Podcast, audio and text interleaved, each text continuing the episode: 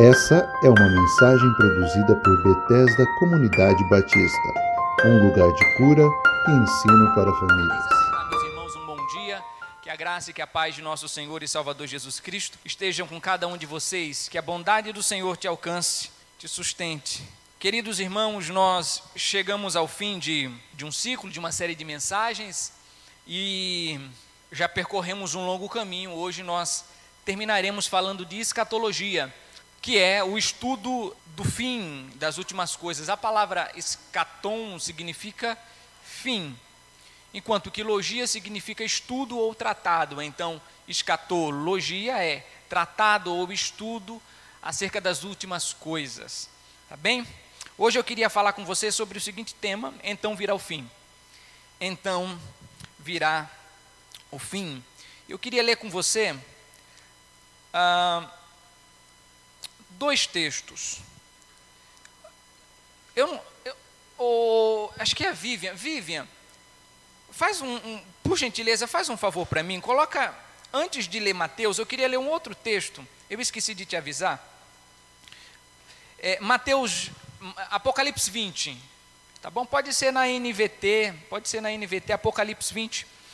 E enquanto isso, eu queria agradecer a Deus pela sua vida, por tudo que você tem demonstrado de fidelidade, a sua generosidade, por tudo que você tem feito. Eu queria orar agradecendo pelos dízimos e ofertas, é, antes de, de nós iniciarmos a nossa mensagem, tá bom?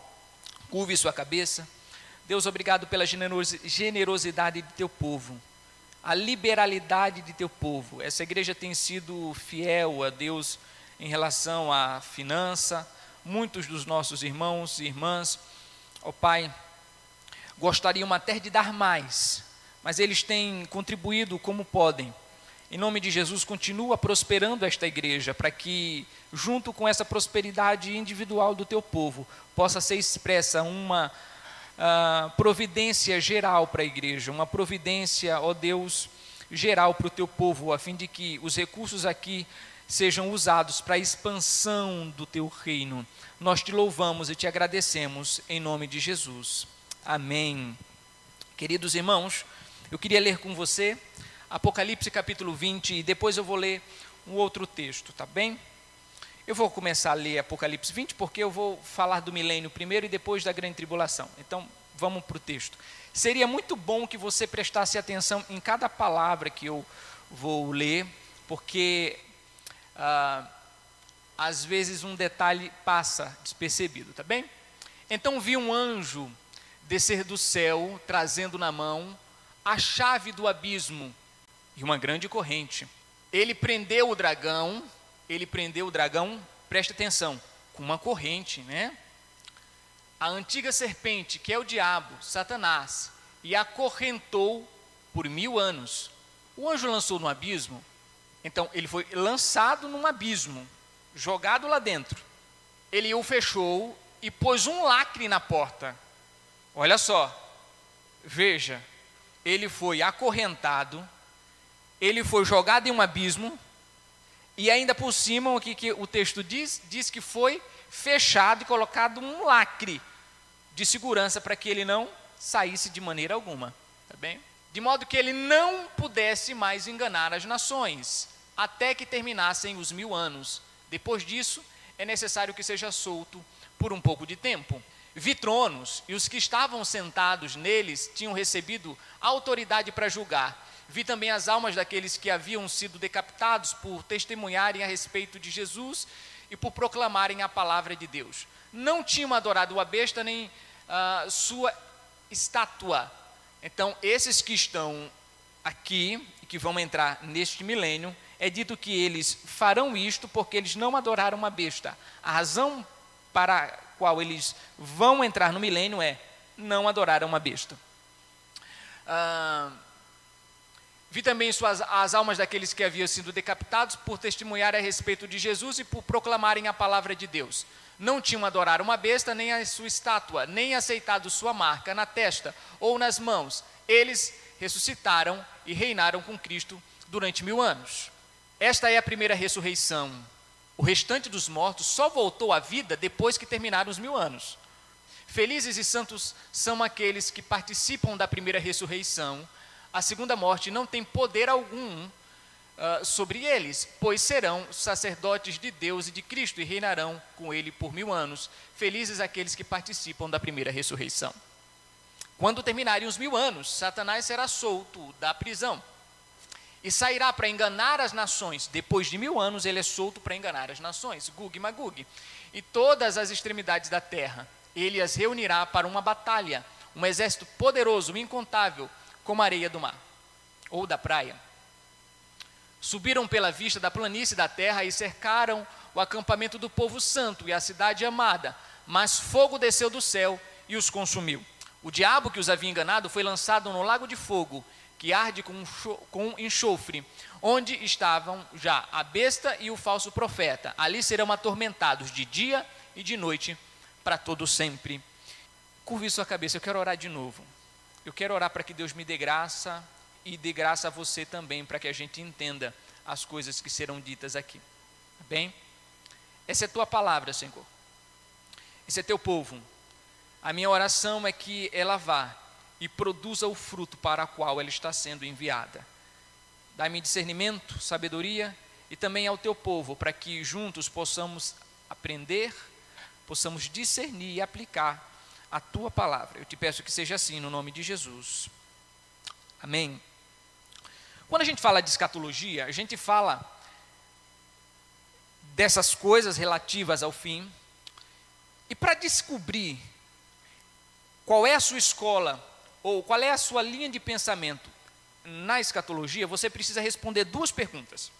Tá bem? Você precisa responder uma pergunta acerca do milênio, isto é, haverá um milênio de mil anos literal? E uma segunda pergunta: Jesus Cristo vem antes, durante ou depois da grande tribulação? Essas duas perguntas você tem que responder para discernir qual é a tua linha escatológica. Então, qual é a pergunta que você tem que responder? Eu, eu vou ser bem didático, tá? Vou repetir, vou ir, vou voltar, porque eu quero que fique fixe na sua cabeça. Duas perguntas você tem que fazer para descobrir qual é a sua linha escatológica. Primeira, você tem que perguntar: há um milênio de mil anos literal? Quer dizer, com isso não estou dizendo o seguinte: Jesus Cristo vai reinar na terra durante mil anos, fisicamente aqui, com seu povo? Ou este reino é espiritual? Ah, essa é a primeira pergunta. A segunda pergunta é: onde estará a igreja na grande tribulação e também se Jesus Cristo vem antes, durante ou depois dela? Então, uma tem a ver com a volta de Cristo e a grande tribulação, a outra tem a ver com o milênio. Essas duas perguntas, vou passar uma hora para responder essas duas perguntas. Porém, eu gostaria que você prestasse atenção, que você acompanhasse o raciocínio comigo lentamente, e aí nós vamos chegar a um veredito, tá bem? Isso é uma área complexa, muito difícil e que existem muitas opiniões, tá bem? Há três grandes escolas de escatologia, três grandes escolas. Uma é chamada de amilenista, a outra é chamada de pós-milenista e a outra é chamada de pré-milenista. Dentro do pré-milenismo você tem e eu falarei isso depois. Dentro do pré-milenismo você tem o pré-milenismo dispensacionalista e o pré-milenismo clássico ou histórico, tá bem? Então, vamos analisar cada uma dessas vertentes e a gente vai descobrindo se bate com as escrituras ou se a gente vai recusar essas escolas teológicas. E aí, no fim, você vai saber, é, no fim não, lá para metade você vai saber o que nós acreditamos a respeito de escatologia. Então, Vamos lá. O texto de Mateus 24, ele diz o seguinte: As boas novas a respeito do reino serão anunciadas em todo o mundo, para que todas as nações ouçam, então virá o fim. Interessante porque a palavra de Deus no livro de Mateus, capítulo 24, vem falando de uma série de eventos cataclísmicos, cósmicos. Ela diz que o sol se escureceria, diz que a lua não daria o seu brilho, é, diz que haveria grande agonia e convulsão na face da terra, as pessoas desmaiariam sobre a expectativa do terror que se colocaria diante delas. A Bíblia diz que haveriam grandes terremotos, a Bíblia diz que haveriam pestes, a Bíblia diz que irmão levantaria contra irmão. Todos estes sinais, mais uma aqui pelo jeito, todos estes sinais eram indicativos de que o Senhor Jesus Cristo estava, as portas estava voltando. Mas se você tomar, nós não faremos isso hoje por conta do tempo. Se você tomar o cuidado de ler o capítulo 24 inteiro, você perceberá uma coisa. Você perceberá que ele não diz, então é o fim. Ele sempre diz, Mateus 24: haverá sinais no sol, haverá sinais na lua, e está próximo. Então as nações se levantarão uma contra a outra, e está próximo. Mas nunca diz, é o fim. Só um momento que o Senhor Jesus Cristo diz assim: então virá o fim. Quando virá o fim? Quando o Evangelho for anunciado a todas as nações. Esta informação é importante, guarde ela. Eu vou retomar a, a esta informação depois, para o fim. Este fim vem quando ah, os povos da terra, as nações, todas elas, não todas as pessoas, a Bíblia não diz e todos os indivíduos do planeta escutarão o Evangelho. A Bíblia diz todos os povos, todas as nações. Pois bem, vamos juntar o nosso quebra-cabeça. Nisso todos acreditam. O que, que todas as escolas teológicas, todas as igrejas cristãs evangélicas acreditam? Primeiro, antes de, de dizer o que elas discordam, eu quero falar no que elas concordam que todo mundo concorda. Por gentileza, o, o próximo, Vivian. Pode passar o. Pro... Ah, esse, esse, esse daqui é importante. Volta um, Vivian. Escatologia é a área da teologia que estuda o destino final do homem e do mundo. Lembrando que, a respeito do, do destino final do homem, depois da morte, quando ele morre, o que, que acontece com ele até a volta de Jesus Cristo? Ele fica consciente ou inconsciente? Nós temos duas pregações só sobre isso, tá bem? Então, a respeito da escatologia individual, o que acontece com o ser humano depois que ele morre, é, eu acho que o nome da pregação é Um Segundo Após a Morte. Tá? Um segundo após a morte, se você tiver interesse, você pode entrar lá no nosso no, no, no, no YouTube ou no nosso site, você vai perceber que existem duas pregações ali onde eu discorro ah, sobre essas questões de consciência e inconsciência do ser humano. Mas já adianto que nós queremos que o ser humano está num estado de consciência no, no céu. Então, as pessoas estão absolutamente conscientes do que está acontecendo no seu entorno, tá bem? então, a escatologia individual vai estudar essa questão da consciência ou inconsciência do ser humano. Então, o que acontece com o ser humano depois da morte? Escatologia individual. E o que acontece com o planeta depois da, mo depois da morte? Ó? O que acontece com o planeta no decorrer da história, escatologia geral. Hoje eu não vou tratar de escatologia individual, visto que eu já tratei em outro momento na igreja. Hoje eu vou falar de escatologia geral, tá bom? Portanto, a escatologia do planeta, o que acontece com as nações e o planeta Terra. Pois bem, no que todos concordam? Próximo slide. Nisso todas as escolas teológicas concordam. Olha, Todo mundo vai concordar, eu creio nisso, todos concordam, tá bom? Seja pré-milenista, seja pós-milenista, amilenista, todos concordam. Nisso todos concordam. Haverá um período futuro de grande tribulação. Todo mundo diz ah, haverá esse período. Segundo, Jesus Cristo voltará. Todos concordam. Mortos ressuscitarão e serão julgados com os vivos. Todos concordam. Satanás será julgado e condenado. Todos concordam. Haverá um período de paz e de prosperidade Todos concordam. Então, a grande questão, próximo slide, o problema é qual a relação entre ponto 1, 2, 3, 4 e 5?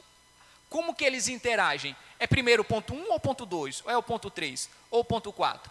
A sequência dos eventos, isto é, haverá um período futuro de grande tribulação? Quando será isto?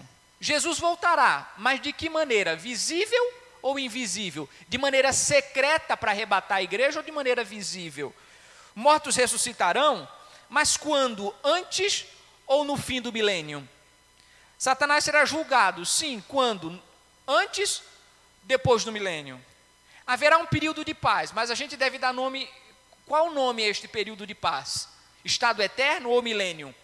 Portanto, veja, os pontos centrais do que está para acontecer no futuro, todo mundo concorda. Isso não é o problema. Acredita em tribulação, volta de Jesus Cristo, ressurreição do morto, julgamento de Satanás, período de paz. O problema é como a gente chama esses eventos. E segundo, qual é a ordem desses eventos? Os eventos em si, todos concordam. A igreja de Jesus Cristo concorda. Repito, o problema é a interação entre eles, qual é a sequência que eu dou a estes eventos e qual nome eu chamo. Porque alguns vão, por exemplo, chamar o ponto 5 de período de prazo e prosperidade de estado eterno. Outros vão dizer, sim, há este estado eterno, mas antes desse estado eterno, há um período de mil anos. A grande questão, então, é interação entre os pontos e sequência e como eu o chamo. Tá bem? Vamos começar pela escola amilenista. Que creem os amilenistas? Eu vou falar de maneira muito rápida de cada um desses pontos, porque eu quero chegar no nosso ponto central aqui, né? da nossa, a, a nossa compreensão. Então veja aqui, o amilenismo. Aqui é um gráfico né, um infográfico. O que nós temos aqui? A cruz de Jesus Cristo, Jesus Cristo vem ao planeta Terra. Quando Jesus Cristo vem a este planeta Terra, ele inaugura o milênio.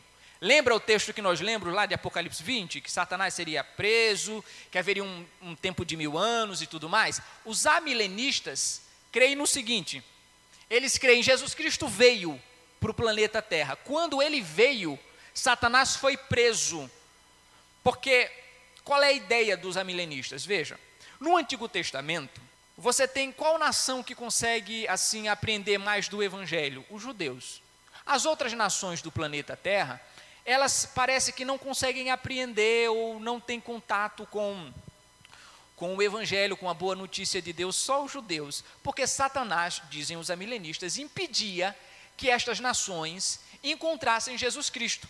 Mas daí vem Jesus Cristo ao mundo e ele amarra o valente e ele é, amarra Satanás de modo que este, este empecilho que o Satanás criava para a evangelização dos povos já não existe mais. Satanás foi preso na cruz de Cristo. Né? Cristo triunfou sobre os principados e potestades, como diz Colossenses, e quando ele triunfou sobre esses principados e potestades, ele amarrou o diabo e agora ele não mais consegue enganar as nações e em relação à boa notícia de Deus. Veremos se isso é verdade, né? Pois bem, então este milênio é inaugurado aqui com a vinda de Jesus Cristo ao mundo e ele acontece de maneira espiritual, não física, não na terra, mas de maneira espiritual. Então, vinda de Jesus Cristo ao mundo, você tem um período de mil anos que não é literal. Mil anos seria um período simbólico, tá bom?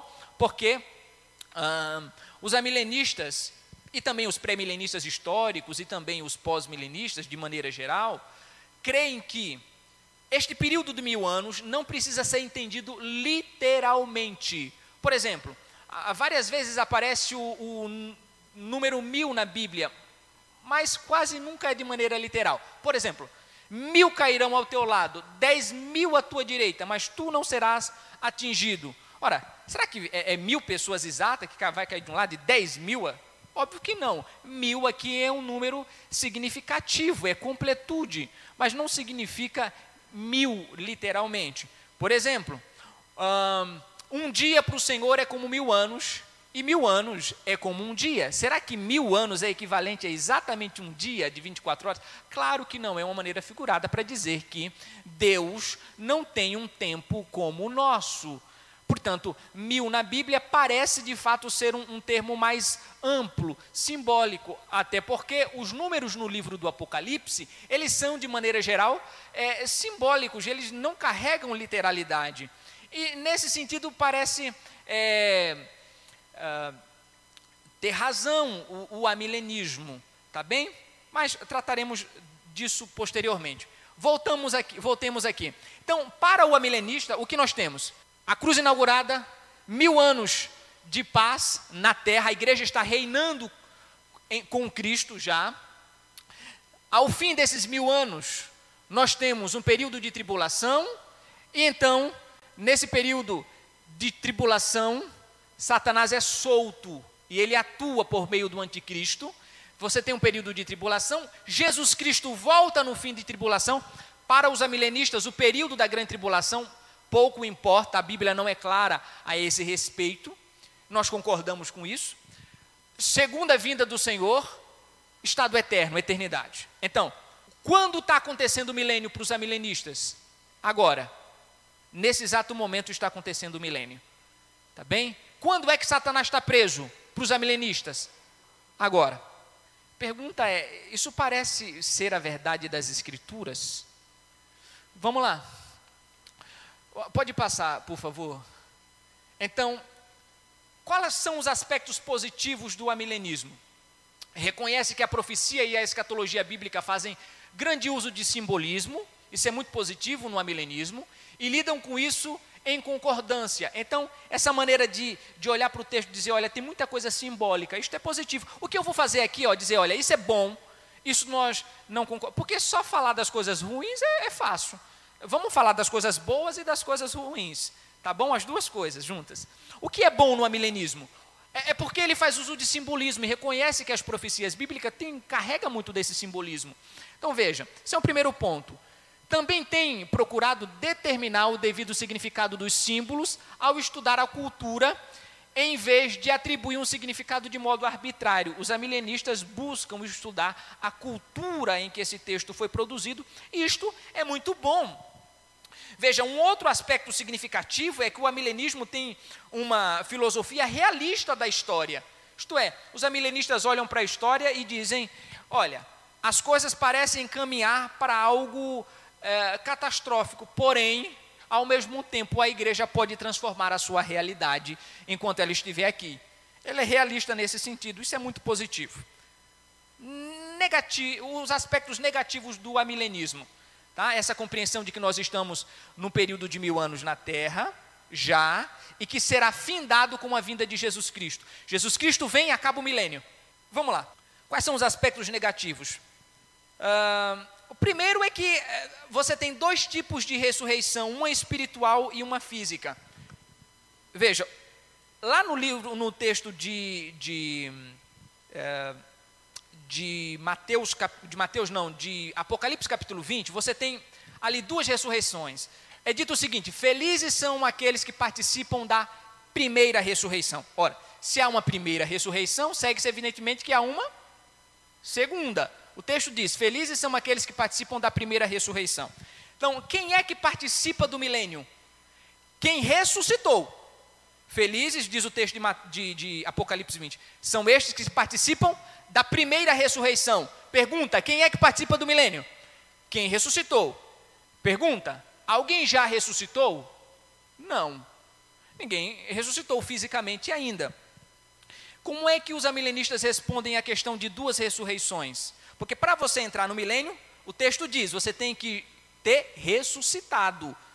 Estes que ressuscitaram serão aqueles que participarão do milênio.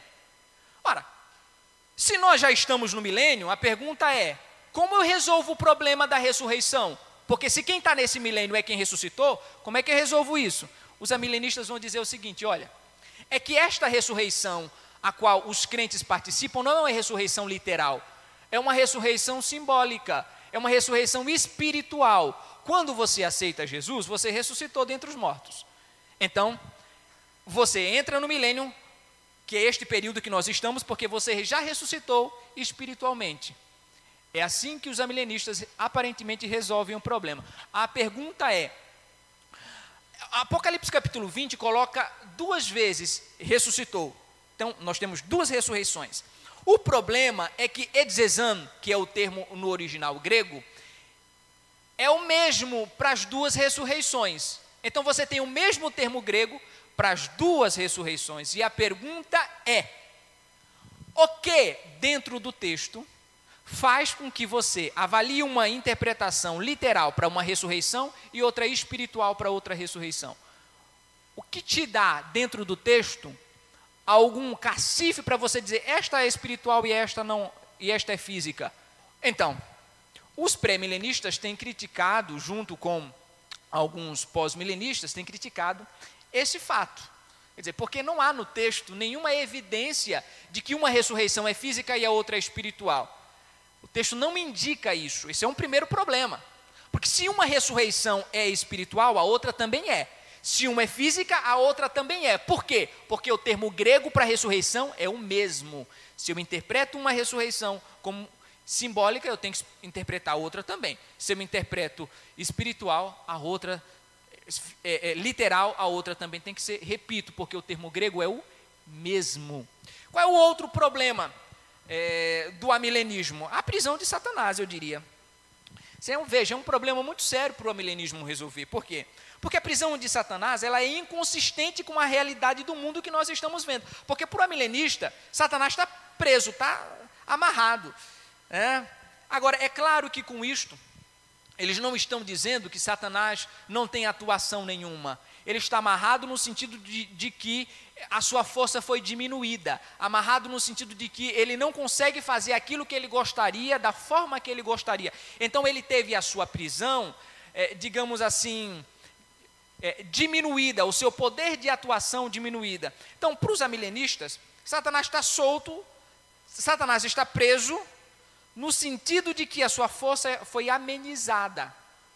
É, colocando em português bem claro, ele foi preso pelo Supremo Tribunal Federal. Ele está preso, mas está com tornozeleira. Entendeu? É mais ou menos isso. Está preso, mas está com tornozeleira. Quem prendeu ele foi o Supremo. Então, está preso, pero que não tanto. Pero que não tanto, não tanto assim. Então, ele está preso, mas ele ainda pode atuar. Bem, Veja, o problema é que, como nós lemos no texto de, de, de Apocalipse 20, veja, temos aqui, né? Veja aqui no final. Satanás, essa prisão de Satanás parece ser inconsistente, por quê? Porque o texto diz que ele foi amarrado com uma corrente, grande corrente, verso 1 e 2 do Apocalipse 20. Depois é dito que ele foi atirado num abismo, e depois é dito que ele foi selado em uma prisão e protegido por anjos. A pergunta é: não parece estar muito amarrado nesse texto aqui, parece bem amarrado mesmo, não parece estar solto, atuante, não é? Ele foi preso, colocado um selo, tamparam o abismo onde ele estava, ele não podia sair. Não parece ser, de fato, uma prisão é, simbólica. Outro problema é que, para além do fato de que os textos narrados aqui são bem firmes nesse sentido, nós temos outro problema. Ele continua ativo é o Deus desse século que cegou o entendimento dos incrédulos, de acordo com 2 Coríntios 4 e 4. Ele está ativo, ele está cegando o entendimento dos incrédulos. Então a sua atuação não é pequena, não é diminuída, ele ainda continua cegando o entendimento dos incrédulos. Ele é o nosso adversário que anda ao nosso derredor buscando a quem possa tragar, diz 1 Pedro 5,8. E mais ainda, o mundo inteiro jaz no maligno todas as nações já no maligno. A pergunta é: de que forma isso se coaduna com o texto que diz: E ele foi amarrado, Apocalipse 20, para não mais enganar as nações? Ora, a pergunta é: as nações continuam sendo enganadas? As pessoas continuam sendo enganadas? Sim, a Bíblia diz que ele cegou o entendimento dos incrédulos. 2 Coríntios 4,4. Ela diz que ele anda ao nosso derredor e diz mais: o mundo jaz no maligno.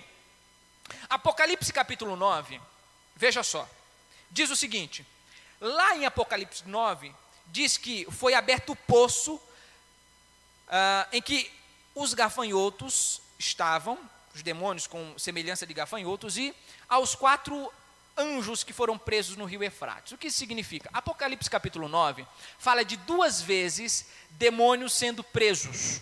Portanto, a linguagem, e ele foi preso, porque em hermenêutica a gente tem que perguntar o seguinte: quando este autor usa essa palavra, no nosso caso, preso, qual é o sentido que esta palavra tem para ele? João usou no livro do Apocalipse a palavra preso, outra vez? A resposta é sim, usou. E quando ele usou, qual era o sentido que ele deu a esta palavra? Ok?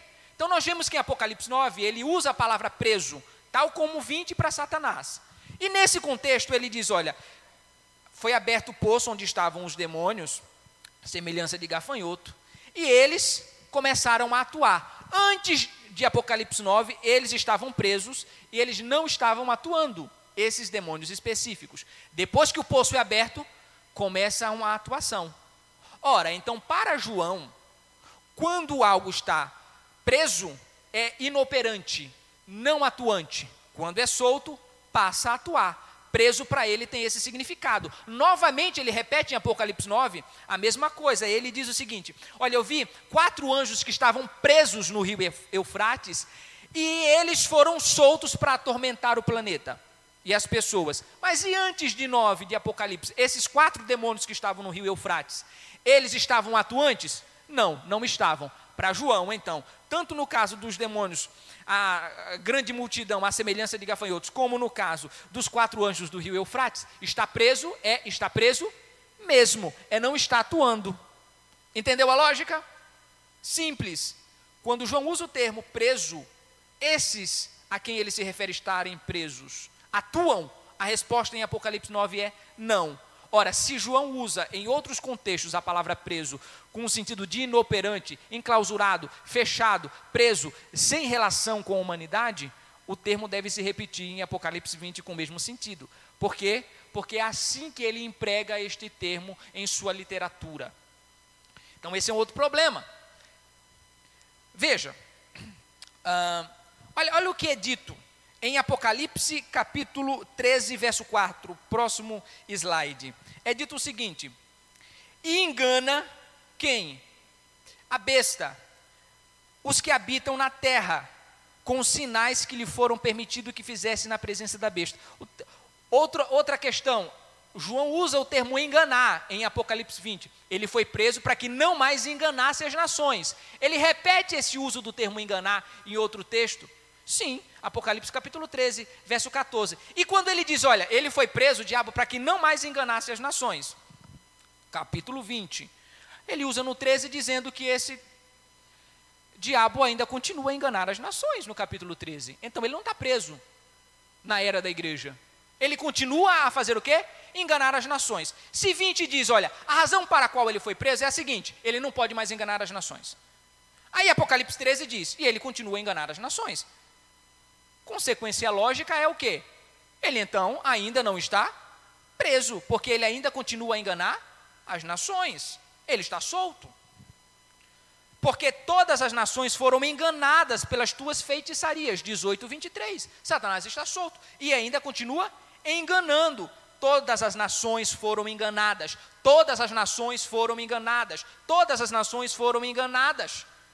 E ele foi preso para que não mais pudesse enganar as nações. Percebe a incompatibilidade no mesmo livro com ele? Se ele é preso para não enganar as nações, por que João repete várias vezes que ele ainda continua a enganar as nações? Resposta é: ele não está preso, ele está solto. Simples assim. Então, o amilenismo não parece ser uma proposta viável, escatologicamente falando, pelo menos do nosso ponto de vista. Tá bem? Ah, então, um outro argumento é que Apocalipse 20 é posterior a capítulo 19. E Apocalipse 19 fala da volta de Jesus Cristo e depois fala do milênio. Não há nada sugerindo em capítulo 20 que é uma recapitulação. Parece ser uma sequência lógica. 19, depois 20. Volta de Cristo no capítulo 19, milênio, capítulo 20. Milênio, portanto, é posterior à volta de Cristo, não antes dela, como sugerem os amilenistas. Então, a gente já deixa de lado essa postura escatológica, porque nós entendemos que ela não corresponde à melhor interpretação da Bíblia. E aqui eu gostaria de dizer o seguinte a você antes que eu passe para os próximos passos. Gente amiga, em cada uma dessas escolas escatológicas você tem gigantes da teologia. Tá bem? Homens de peso, homens santos e pios, que são amilenistas, pós-milenistas e pré-milenistas. Veja só. Por exemplo, no amilenismo você tem é, ao longo da história grandes defensores, como por exemplo Agostinho de Hipona, Martinho Lutero, João Calvino, Richard Baxter, você tem John Stott, você tem Luiz Berkoff, Martin Lloyd Jones, você tem uh, Herman Bavinck, um teólogo sistemático, Anthony Coema. Todos estes homens são homens é, sábios e nós é, é, temos consciência de que cada uma dessas escolas tem grandes oponentes. Então veja, você tem aí nomes como John Stott, Martin Lloyd Jones, Luiz Berkoff, Lutero, Calvino, são homens que defenderam o amilenismo. Mas a pergunta não é: eu aceito uma escola teológica porque Lutero aceitou ou porque ela é coerente com as escrituras? Eu aceito uma escola teológica porque ela é coerente com as escrituras, não porque um, um, alguém defendeu. Porque se nós formos defender uma posição doutrinária, porque alguém famoso defendeu, aí virou uma salada de fruta, porque gente famosa defende os mais tipos de doutrinas diferentes. Agora, não é só o amilenismo que tem grandes, oh, grandes expositores. Nós temos vários outros expositores defendendo outra escola. Vamos para a segunda escola.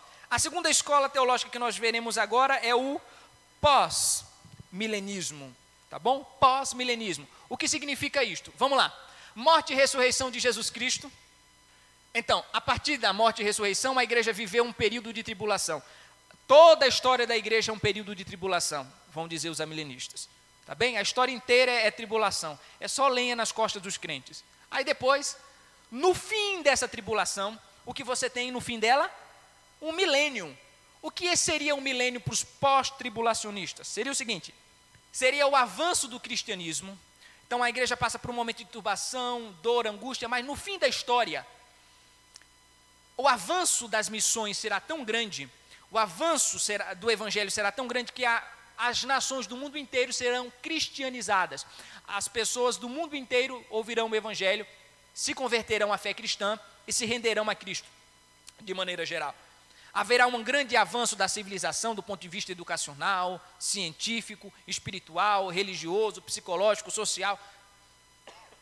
Enfim, o mundo vai passar por um grande momento de paz, de bonança, de prosperidade, em todos os sentidos. Isto é o milênio para os pós-milenistas. Por que pós-milenismo? Porque é no fim dessa prosperidade, no fim da história, que Jesus Cristo volta. Então ele volta no fim desse milênio ainda dentro da história. Então, Cristo volta no fim dele, quando todas as nações se, se converterão a Cristo e ao Evangelho, e elas forem prósperas, e elas forem cristianizadas. No fim disso tudo, Cristo volta. E depois disso, eternidade. Vamos falar dos pontos positivos do pós-milenismo? Antes da gente é, fazer uma crítica a eles. Veja, tem pontos positivos no pós-milenismo? Tem. Dimensão presente do reino de Deus. Isto é, para os pós-milenistas, há uma forte dimensão do reino de Deus no presente momento. E nós cremos nisso também. Nós acreditamos que, o pós, que, a, que a ideia de um reino de Deus não é só futura, mas ele se expressa nesse mundo presente também. Crentes como agentes transformadores da realidade. Nós cremos nisso, né? E o reino de Deus tem um alcance maior do que a igreja. Quer dizer, o reino de Deus não está preso à igreja, ele está para além dela não se deve confundir igreja com o reino de Deus. O igreja de Deus contempla dimensões da igreja, mas vai para além dela. Onde quer que se faça a vontade de Deus, ali está o reino de Deus. Isto é muito positivo para o amilenismo. No entanto, porém, contudo, não obstante, temos alguns pontos que nós é, não achamos ser é, positivo. Qual é o aspecto negativo do pós-milenismo? Aspecto negativo do pós-milenismo como escola escatológica é o seguinte: você tem um otimismo muito forte a respeito da conversão do mundo. Em que lugar das Escrituras diz que o mundo inteiro vai se converter? De maneira clara? Nenhum texto. Diz que haverão salvos e perdidos. Não diz que todo mundo, no fim da história, todas as nações serão convertidas. Segundo, há um otimismo sobre as estruturas sociais humanas, como se os seres humanos fossem avançar científica, educacionalmente falando, e esse bem fosse usado pro, e esse e essa e esse avanço fosse usado para o bem da humanidade. Há uma antropologia muito positiva uh, no pós-milenismo, como se o ser humano fosse muito bom, e o ser humano não é. Não, se é, é, é, há um avanço na tecnologia e na educação, parece que isto nunca é usado para o bem. Na maioria das vezes é usado para o mal. Então, não é um avanço de modo que chegue no momento da história da humanidade que, olha, então, ciência, é, conhecimento, medicina, educação, os seres humanos vão aprender isso, de modo que chega um momento de prosperidade no mundo e todo mundo participe dessa prosperidade. Ora, olhando para o mundo hoje, quando os seres humanos são prósperos, quando eles têm muito dinheiro, quando eles têm avanço tecnológico, eles usam para o bem da humanidade ou para o bem deles mesmos? Deles mesmos, porque a antropologia bíblica não é positiva nesse sentido, ela é negativa. Portanto, o pós-milenismo é muito positivo em relação à perspectiva do ser humano. Um outro problema é, é que, de fato, ele parece, talvez o, o, um aspecto muito prejudicial ao pós-milenismo seja a aparente negligência de passagens bíblicas. Por exemplo, Mateus 24, que diz que no fim dos tempos é lenha, lenha e um pouquinho de lenha também. Né? Então, é, parece tri, tribulação que Jesus Cristo está falando em Mateus 24. Não parece ser que o fim da história é cheio de avanços e, e de prosperidade usada para o bem da humanidade. Parece que é para o mal dela. Há também alguma artificialidade no tratamento que os pós-milenistas dão às duas ressurreições em Apocalipse 20.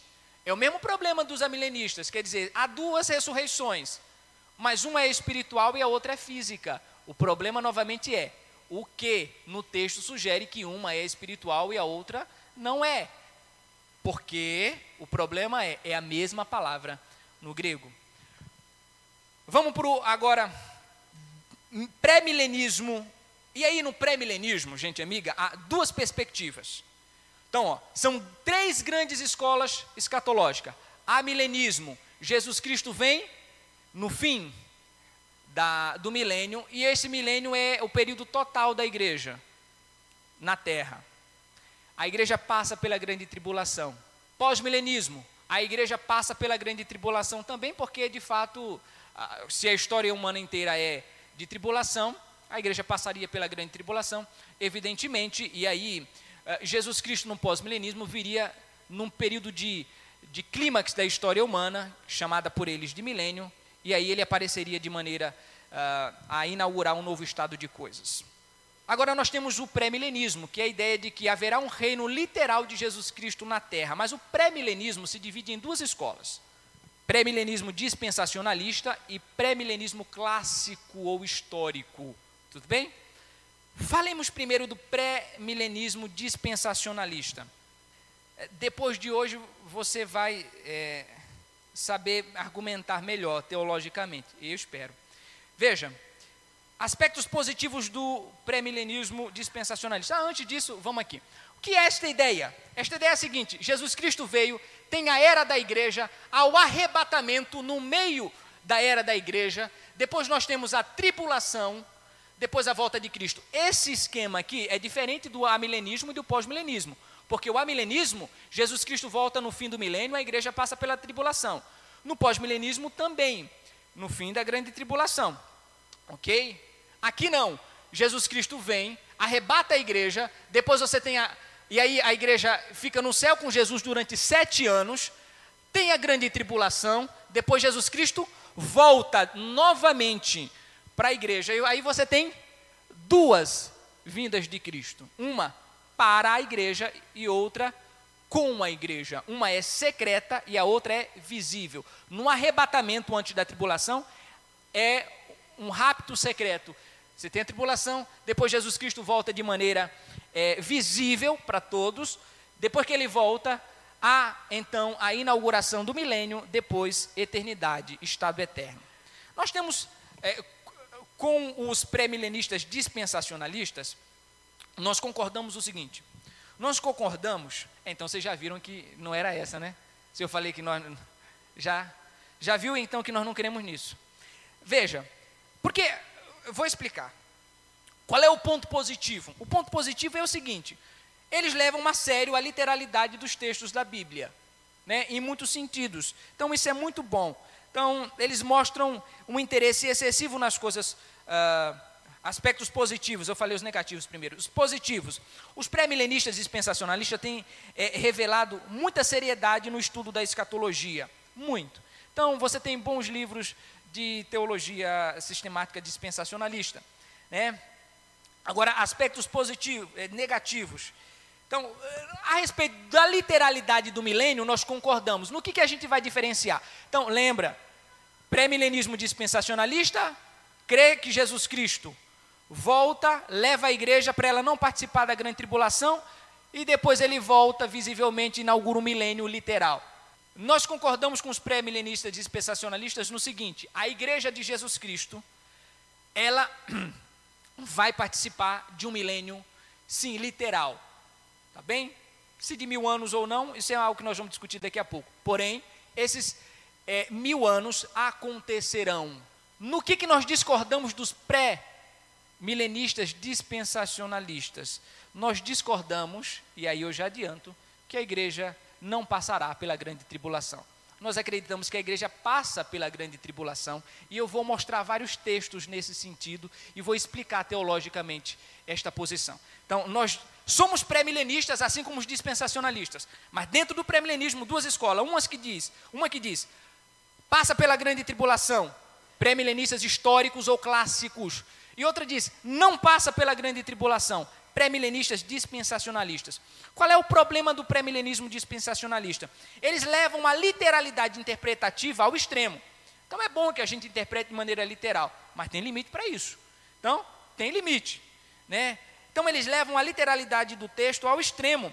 É um uso excessivo das coisas futuras, fazendo especulações indevidas acerca de detalhes que nunca podemos resolver com os dados atuais que nós temos. É tanto detalhe, é tanto detalhe, que a Bíblia não fala desses detalhes. Então, é, paradoxalmente, parece forçar o texto a dizer o que ele não quer dizer quanto ao arrebatamento. Então, você vai perceber que eles, que nós queremos que os dispensacionalistas forçam o texto a colocar um arrebatamento onde não existe. Onde não existe. Tá bom? Então, o ponto positivo é, creem no milênio literal. O ponto negativo é, em alguns textos exageram na literalidade. E eu vou mostrar isso. Levam a literalidade interpretativa ao extremo. É, ok? Então, um outro ponto é o dispensacionalista me encontram mais escatologia na Bíblia do que realmente há. Mais escatologia é muito símbolo. Então, Jesus Então, é, é muito é, comum isso. É, Isaac saiu para procurar uma esposa e, levou, e, e, junto foi o camelo e trouxe presentes, e aí tinha Rebeca. Então, Rebeca é símbolo da igreja, os camelos são os dons do Espírito, e o Isaac é a pessoa de Jesus. Aí você tem uma. É, é tanta simbolismo e, e, alegoria que a Bíblia não diz em que lugar diz que o camelo é, é os dons do Espírito, que Rebeca é a igreja, que Isaac é, é, é Cristo. Aonde está escrito isso? Não está escrito. Então, muitas vezes, para para ah, Moisés estava no monte e de repente ele, eh, o povo estava lá em pecado lá embaixo do monte, de repente Jesus Cristo eh, que é a figura de Moisés desce do monte e no meio daquelas pessoas que, que estavam lá e pecaram com Arão, símbolo da igreja, eh, Moisés pega esse povo de surpresa, assim como Cristo pegará a igreja de surpresa mas onde está escrito que Moisés é um tipo de Cristo, que uh, o povo é um tipo de igreja? É muito e excessivo simbolismo para dizer e para forçar o arrebatamento, onde não tem. Tá bem? Onde não tem. Então você precisa forçar muito o texto, tem que espremer sangue do texto, para ele dizer que a igreja não vai estar tá aqui. Pois bem, então eles encontram escatologia onde não tem. É, onde só tem um texto falando de um povo, eles forçam que ali fale da igreja. Então, gente amiga, tem gente. Ah, eu esqueci de falar, por exemplo, quem defendia o, o, pós-milenismo, né? Pós-milenismo, eh, só recapitulando, tem gente boa também. Por exemplo, William Carey defendeu, Jonathan Edwards, Charles Hood, uh, Strong, Warfield. No Brasil, uh, grandes expositores não há do, do, do do pós-milenismo, assim, gente famosa de pregador, eu não me lembro de nenhum. O amilenismo tem, por exemplo, gente famosa, assim, conhecida, por exemplo, o Hernandes Dias Lopes defende o amilenismo, o Augusto Nicodemos defende o amilenismo, você tem o Paulo Júnior. Assim, normalmente, calvinistas defendem o amilenismo. Se é calvinista, normalmente, 90% deles defendem o amilenismo, embora nem todos defendam. Agora vamos para o pré-milenismo. O que diz o pré-milenismo histórico? E então é isto que nós acreditamos. E agora eu vou explicar o pré-milenismo histórico, tá bom? Depois de passar por várias escolas, ver pontos positivos e negativos, vamos agora para o pré-milenismo histórico. Qual é o, a ideia do pré-milenismo histórico? É essa daqui, ó. Por que, que ele é histórico? Porque é esta fé que se encontra nos pais da igreja, nos primeiros escritos da igreja. Então você pega os 400 anos primeiro da igreja, você tem ali Policarpo, discípulo do apóstolo São João, era um pré-milenista histórico, acreditava no reino literal de Cristo, mas também acreditava que a igreja ia passar por tribulação. Papias, Clemente, enfim, Os pais da igreja, de modo geral, eram pré-milenistas históricos. E o que isto significa? O que é o pré-milenismo histórico? É a ideia, a concepção escatológica de que haverá um reino literal de Cristo na terra, se de mil anos literais ou não, já outra história. O reino é literal. O período em que esse reino se dará pode ser que não seja de mil anos literais. Porém, haverá um, um, tempo de reinado de Cristo na terra e a igreja passaria pela grande tribulação. Tá bom? Então, é, ao longo da história, muitas pessoas acreditaram. Então, esta é a posição escatológica mais antiga do cristianismo. Tá bem? Então, vejam. Ah, mas também nós não aceitamos porque é antiga só, nós não aceitamos porque é bíblica, né? Então veja, nós temos a vinda de Cristo, a era da igreja, a igreja passa pela grande tribulação na terra e depois ela é levada ao céu, ao encontro de Jesus Cristo nos ares. Então, Jesus Cristo inaugura os mil anos, mil anos, é, é o reino é literal, os mil anos não precisa ser literal literais, visto que os números no Apocalipse não são. Então, mil pode ser muito bem um, um período extenso de reinado da igreja na terra, mas não necessariamente mil anos literais. Tá? Eu, particularmente, não creio que seja assim exatamente mil anos, mas também não tem problema se for mil anos literais ou, ou simbólico, tanto faz. O ponto da Bíblia é: haverá um, um reino de mil anos. Porém, como eu falei para vocês, mil nem sempre é literal. E os números do Apocalipse não são literais. Daí porque é provável que os mil anos não sejam exatamente mil anos, mas o João esteja se referindo a um período extenso de reinado literal de Cristo na face da terra. Tá bom? De maneira que haverá um período extenso, de mil anos literais ou não, mas haverá. Uh, e depois, uh, o novo céu e nova terra. A distinção básica aqui escatologicamente falando, é que a igreja passa pela grande tribulação. Quais são os, os defensores desse ponto de vista? E aqui, talvez o, o, o pré-milenismo histórico seja que mais tenha defensores. Tá bem? Vamos lá. Alguns desses defensores do pré-milenismo. Wayne Gruden, teólogo sistemático batista. George Led, também batista, pastor batista. Millard Erickson, pastor batista. O Millard Erickson tem uma teologia sistemática com o Wayne Gruden muito boa também.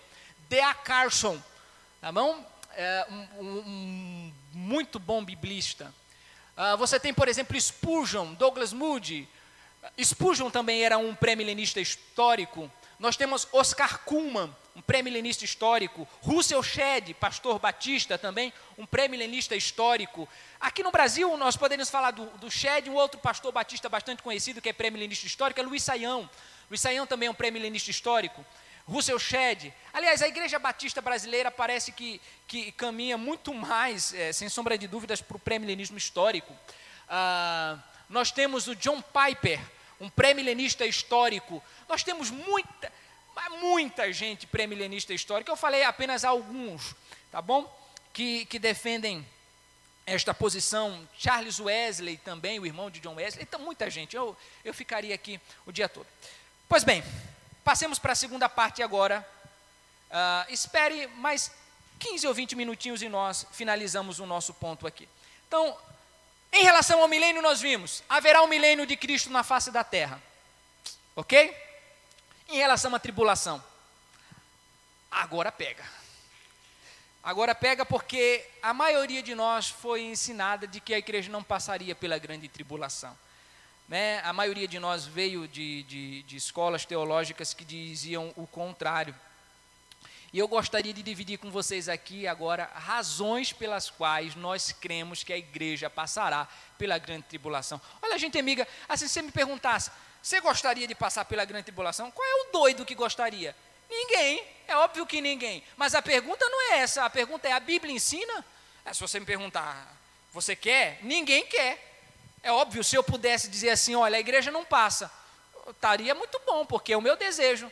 Mas a grande questão é: a Bíblia ensina, gente amiga. Se a Bíblia ensina, a gente acata. Se ela não ensina, então não. E agora eu vou mostrar para vocês que a Bíblia não ensina esta posição escatológica. A igreja passará pela grande tribulação e lá vem agora as pancadas.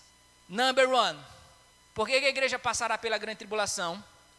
Porque Jesus afirmou várias vezes que essa ressurreição será no último dia. Quando é que a ressurreição acontece? Porque lembra, no dispensacionalismo acontece o seguinte: antes de iniciar a grande tribulação, a igreja é arrebatada, os mortos ressuscitam e os que estão vivos são levados ao céu para não passar a grande tribulação. Sete anos de tribulação, depois o milênio. A pergunta é: essa tribulação acontecerá no último dia ou antes do último dia? Porque se ela for no último dia dessa dispensação, ela ocorre antes do milênio. Se ela for antes do último dia, então os dispensacionalistas estão certos. Mas se ela for no último dia, a igreja fica na terra. Vamos lá. Veja, olha o que Jesus Cristo disse. A vontade de meu Pai que me enviou é esta: que nenhum de todos aqueles que me deu se perca, mas que eu ressuscite no último dia. Quando é que dá dá-se-á a ressurreição para o arrebatamento? No último dia. Então veja, não pode ser então antes uh, da grande tribulação, porque depois da grande tribulação, de acordo com o dispensacionalismo, você tem mais sete anos. Sete anos é dia para danado, não é? Então não pode ser o último. Se a Bíblia diz, eu vou ressuscitar você, crente, no último dia dessa era, então, se depois da grande tribulação você tem mais sete anos, isso não é o último dia, então não pode ser.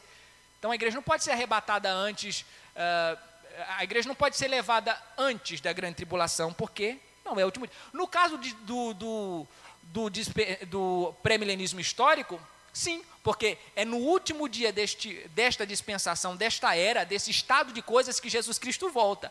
Então você tem o milênio inaugurado. Percebeu? Então, porquanto a vontade daquele que me viu é esta, que todo aquele que crê tenha vida eterna e eu ressuscitarei no último dia. Próximo slide. Ninguém pode vir a mim se o Pai que me enviou não o trouxer, e eu o ressuscitarei no último dia. A igreja é ressuscitada, os mortos, somente no último dia dessa dispensação, não antes do último dia. Quem come a minha carne, bebe meu sangue, tem vida eterna, e eu ressuscitarei no último dia. Não é, no, é sete anos antes do, do último dia que a ressurreição para o arrebatamento acontece. Veja, então, se a, tribula, se a visão pré-tribulacionista estiver correta, Jesus teria dito sete anos antes do último dia. Porém, não há nenhum dia após o último dia dessa dispensação. Tudo bem? Simples assim. Segundo, number two. Por que não haverá arrebatamentos? Por que, que a igreja está aqui, estará na terra uh, no período de tribulação? Porque a Bíblia diz que não haverá arrebatamento, no próximo slide, sem que primeiro haja esta ressurreição.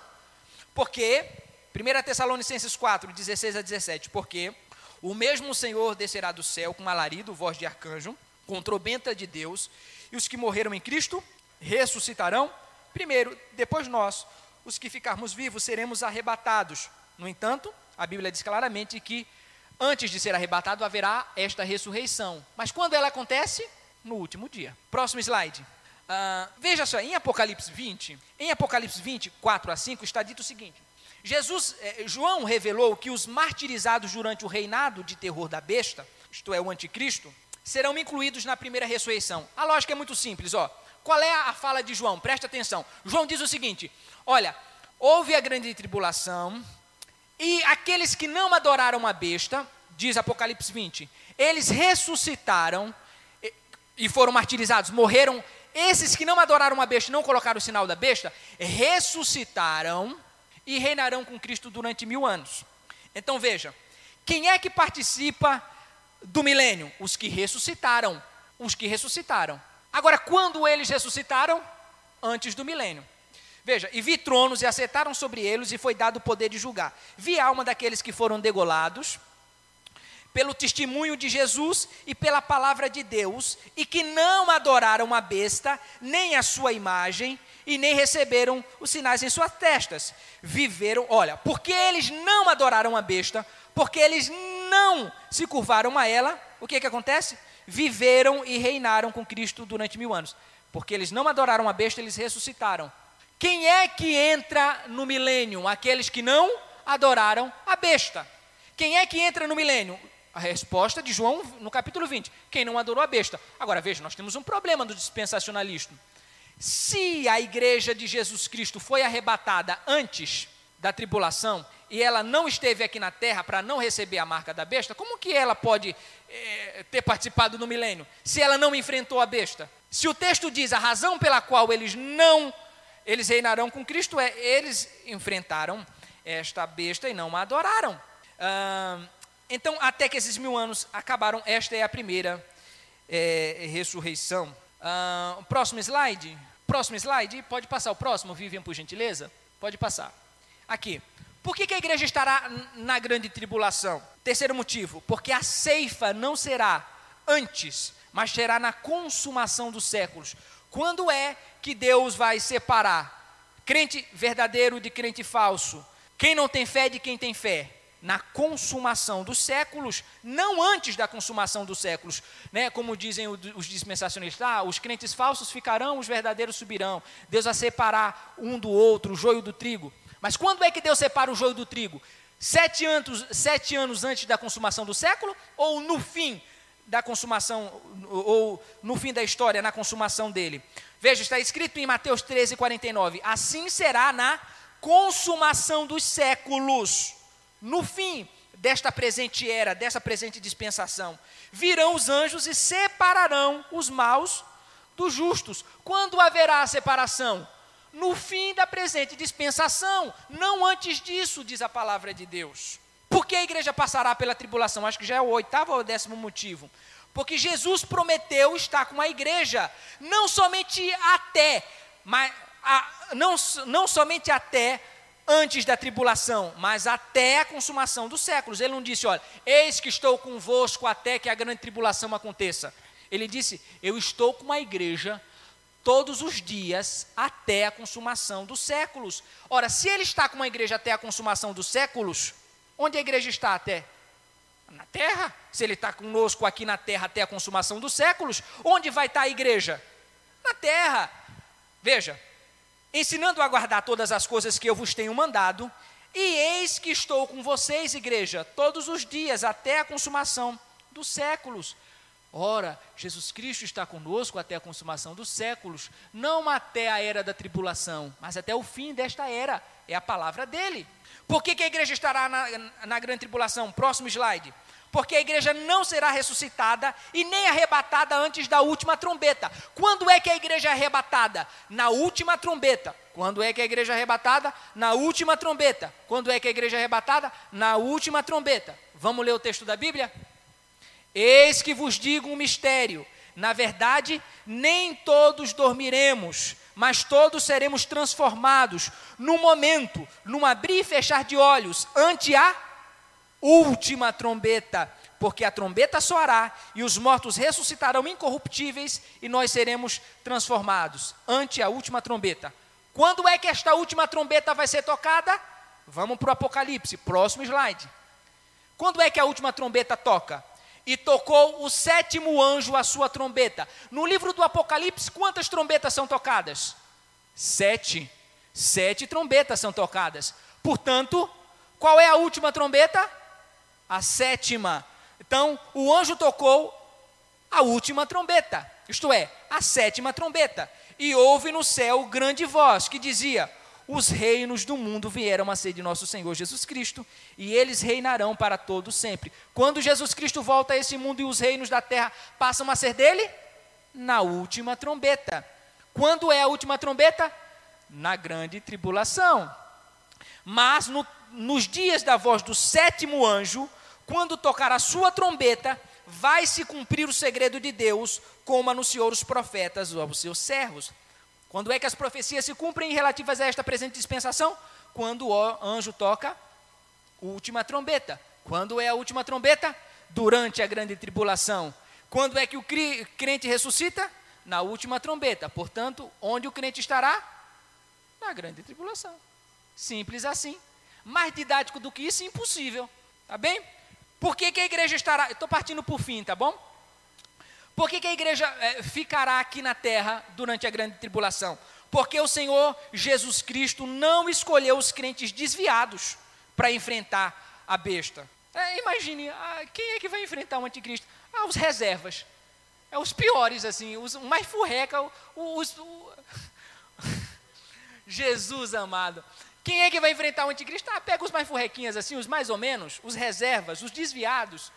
E eles enfrentam assim os meus piores não é isso, mas Cristo escolheu a igreja para ser testemunha dos acontecimentos tribulacionais. Ele está falando em, em, Mateus 24, o texto que nós temos no, lemos no início, ele está falando o seguinte: olha, quando, pois, virdes, quem ver? Com quem ele está falando? Os discípulos. Quando quem vê? Discípulos, meus discípulos, gente que me pertence. Quando vocês verem que a abominação da desolação, isto é, o anticristo, mas você é porreta mesmo, hein, Vivian? Olha, eu estou falando aqui, o negócio está indo aqui sozinho, no avulso. Deus te abençoe. Quando é que. Por que, que a igreja vai estar tá aqui? Porque Jesus Cristo escolheu a igreja para enfrentar o anticristo. Os seus melhores, não os seus piores. Quando, pois, virdes que a abominação da desolação, o anticristo, de que falou o profeta Daniel, está no lugar santo, quem lê entenda. Quando virdes, quem vê? Os discípulos, ele está falando com crente, ele não está falando com desviado. Ele não está falando com quem não, não lhe pertence. Quando vocês verem, o grupo de discípulos ali na frente dele, vocês, meu povo, vocês, discípulos, quando vocês verem o anticristo, do qual falou. Ah, o profeta Daniel. Então, ele está dizendo para crentes, não está falando para quem é desviado, não está falando para quem não, tem, não teme o nome dele, ele está falando para quem teme, discípulo. É Ronaldinho e Zidane, não, não é o pereba do time que vai enfrentar o anticristo, tá bom? Ora, quando estas coisas começarem a acontecer, olhai para cima. Quem olha para cima? Os crentes. Levantai as vossas cabeças, porque a vossa redenção está próxima. Igualmente, quando virdes, quem vê? Os crentes. Estas coisas sabei que Ele, o Cristo, está às portas. Agora, eu poderia aqui ficar falando de vários textos que, os, que, que, no nosso ponto de vista, os dispensacionalistas entendem errado. Mas veja, eu vou falar de um que fala da vigilância que os crentes têm que ter. Não que os descrentes têm que ter, mas que os crentes têm que ter. E esse texto, inclusive, é usado de maneira equivocada pelos que afirmam que a igreja estará, não estará aqui na grande tribulação. Olha só, um dos textos, talvez o mais usado para dizer que a igreja estará, não estará aqui na tribulação, é o de Mateus 24, 37 a 42. Vale a pena ler o texto, tá bom? Gente amiga, mais 10 minutinhos eu acabo. Fiquem em paz. Uh, o anterior, Vívia, por gentileza? O anterior? Isso, obrigado. Leia comigo bem devagarzinho, como dizia amanhã, bem devagar. E você vai entender o que está escrito no texto. Olha só. E como foi nos dias de Noé, assim também será a vinda do filho do homem. Porquanto, assim como nos dias anteriores ao dilúvio, comiam, bebiam, casavam, davam-se em casamento, até o dia em que Noé entrou na arca, e não o perceberam, até que veio o dilúvio e os levou a todos. Assim será também a vida do filho do homem. Então, estarão dois no campo, será levado um, deixado outro. Estando duas moendo no moinho, será levado uma e deixada a outra. Como é que os dispensacionalistas, aquele pessoal que diz que a igreja vai estar aqui durante a grande não vai estar aqui durante a grande tribulação, interpreta? Olha, estará dois gente fazendo pão à tarde, no dia de domingo depois do culto, fazendo pão. Está moendo lá o trigo para fazer pão. Aí um é tirado da terra, né, um é retirado e encontra Jesus Cristo no arrebatamento secreto. E a outra? A outra fica terminando o pão. Dois estarão na fábrica. Um estará colocando borracha no, no, no, carro. Aí de repente um, pum, some. E o outro fica lá colocando, terminando o trabalho do outro que estava colocando pneu. Ainda por cima deixa trabalho para o outro, né? Veja, qual é a questão? A questão é que, a pergunta é, quem é que é levado? É o que foi arrebatado, o salvo? Ou é o perdido? Porque o, o, esse é, talvez seja um dos principais textos usados. Vamos fazer a pergunta assim, ó. Foi levado. Quem foi levado secretamente deixado? O outro. O levado foi o que foi salvo ou foi o perdido? Eu, eu até sublinhei aqui para ficar mais fácil. Vamos ler de novo? Olha aqui, ó. Eu vou ler de novo o texto. Como foi nos dias de Noé, assim também será a vinda do filho homem. Portanto, assim como nos dias anteriores ao dilúvio, comiam, bebiam, casavam, davam-se em casamento, até o dia em que Noé entrou na arca. E não receberam, até que veio o dilúvio. Dilúvio é símbolo, símbolo do que aqui? Juízo, de morte. Veio o dilúvio e matou o pessoal. E os levou a todos. Levou a todos aqui é o que? Levou para o juízo, porque veio o dilúvio e o levou. Veio o dilúvio e os matou, veio o dilúvio e os sentenciou. Quem é levado então é quem? Os perdidos, não os salvos. É o perdido que é levado. E quem é que é arrebatado aqui nesse texto? Perdido, não é salvo. Levou a todo, assim também será a vinda do Filho do Homem. Assim como é Cristo, assim como o dilúvio levou para a morte, assim também, igualmente será na vinda do Filho do Homem. Isto é, então, estando dois no campo, um será levado. Levado no texto é sinal do quê? Juízo, sentença. Não tem nada a ver com levado para arrebatamento secreto, é levado para sentença. E o outro é deixado. Quem é deixado é que é deixado para a vida. Quem é levado é levado para a morte. Simples assim. Então, o texto que diz, ah, um rapto secreto, um é levado, outro é deixado. Então, se você for levado, você tem um problema sério, irmão. Se você for levado, aí é que está o problema. É bom ficar. Tá bom? Porque quem é levado, repito, é quem é perdido, não é quem é salvo. Partindo para um fim, por que, que nós cremos que a igreja estará aqui do, durante a grande tribulação? A igreja será guardada durante a grande tribulação, e aqui eu estou finalizando. Gente amiga, olha só, o grande medo das pessoas é, mas assim, eu, eu, sou um crente bem mais ou menos, né? Eu não sou um Zidane, mas também não sou o Perebe, eu estou ali no meio, meio termo. Como é que vai acontecer durante a grande tribulação? Eu vou negar Cristo. Quer dizer, se a igreja passa pela grande tribulação, eu estou perdido, porque eu vou largar o Senhor Jesus Cristo. Interessante, né? Perguntaram uma vez para o Billy Graham o seguinte: eh, Pastor Billy Graham, a igreja estará aqui durante a grande tribulação? Ele disse: Meu filho, é muito simples. Olha, se você não tem fé para passar a grande tribulação, você não tem fé para nesse momento você morrer e ir para o céu. Simples. Que a fé daquele que não está operando para ele passar pela grande tribulação significa que ela não é suficiente para você ser salvo agora também. Porque a fé capacitadora que faz você ser salvo e ir para o céu nesse exato momento, é a mesma fé capacitadora que vai fazer você suportar a grande tribulação. Então Billy Graham responde: se o crente não consegue suportar a tribulação, significa que ele não pode suportar a morte agora e morrer com Cristo. Simples assim. Mas veja, respondendo à pergunta, um crente vai, um crente salvo, verdadeiro, vai se desviar durante a grande tribulação? O medo que as pessoas têm assim, mas e se eu negar Cristo e aceitar a marca da besta? Resposta: isto nunca vai acontecer. Repito, os crentes verdadeiros, a igreja de nosso Senhor Jesus Cristo, os lavados pelo sangue do Cordeiro, aqueles que foram redimidos pelo sangue do Cordeiro de Deus, nunca aceitarão a marca. Veja o que diz Apocalipse capítulo 16, verso 6. Ele diz: E a mulher fugiu para o deserto, onde já tinha lugar preparado por Deus. Eu já nem vou olhar mais para trás, porque eu sei que, que ela colocou. Já tinha lugar preparado por Deus para que ali fossem alimentados durante três anos, que é o equivalente a 1260 dias. Três anos aqui também não é um período literal, é simbólico. Depois, futuramente, nós vamos tratar de cada um desses temas com mais detalhes, tá bom? Então veja, na grande tribulação havia um lugar preparado por Deus para a igreja. Outro texto, veja. Então há um lugar preparado. Deus vai guardar esta igreja durante a grande tribulação, tá bom? Conforme diz ah, Apocalipse 12, na mulher. Marcos 13, 19 e 20. Porque naqueles dias haverá uma tribulação tal que nunca houve desde o princípio da criação que Deus criou até agora, nem jamais haverá.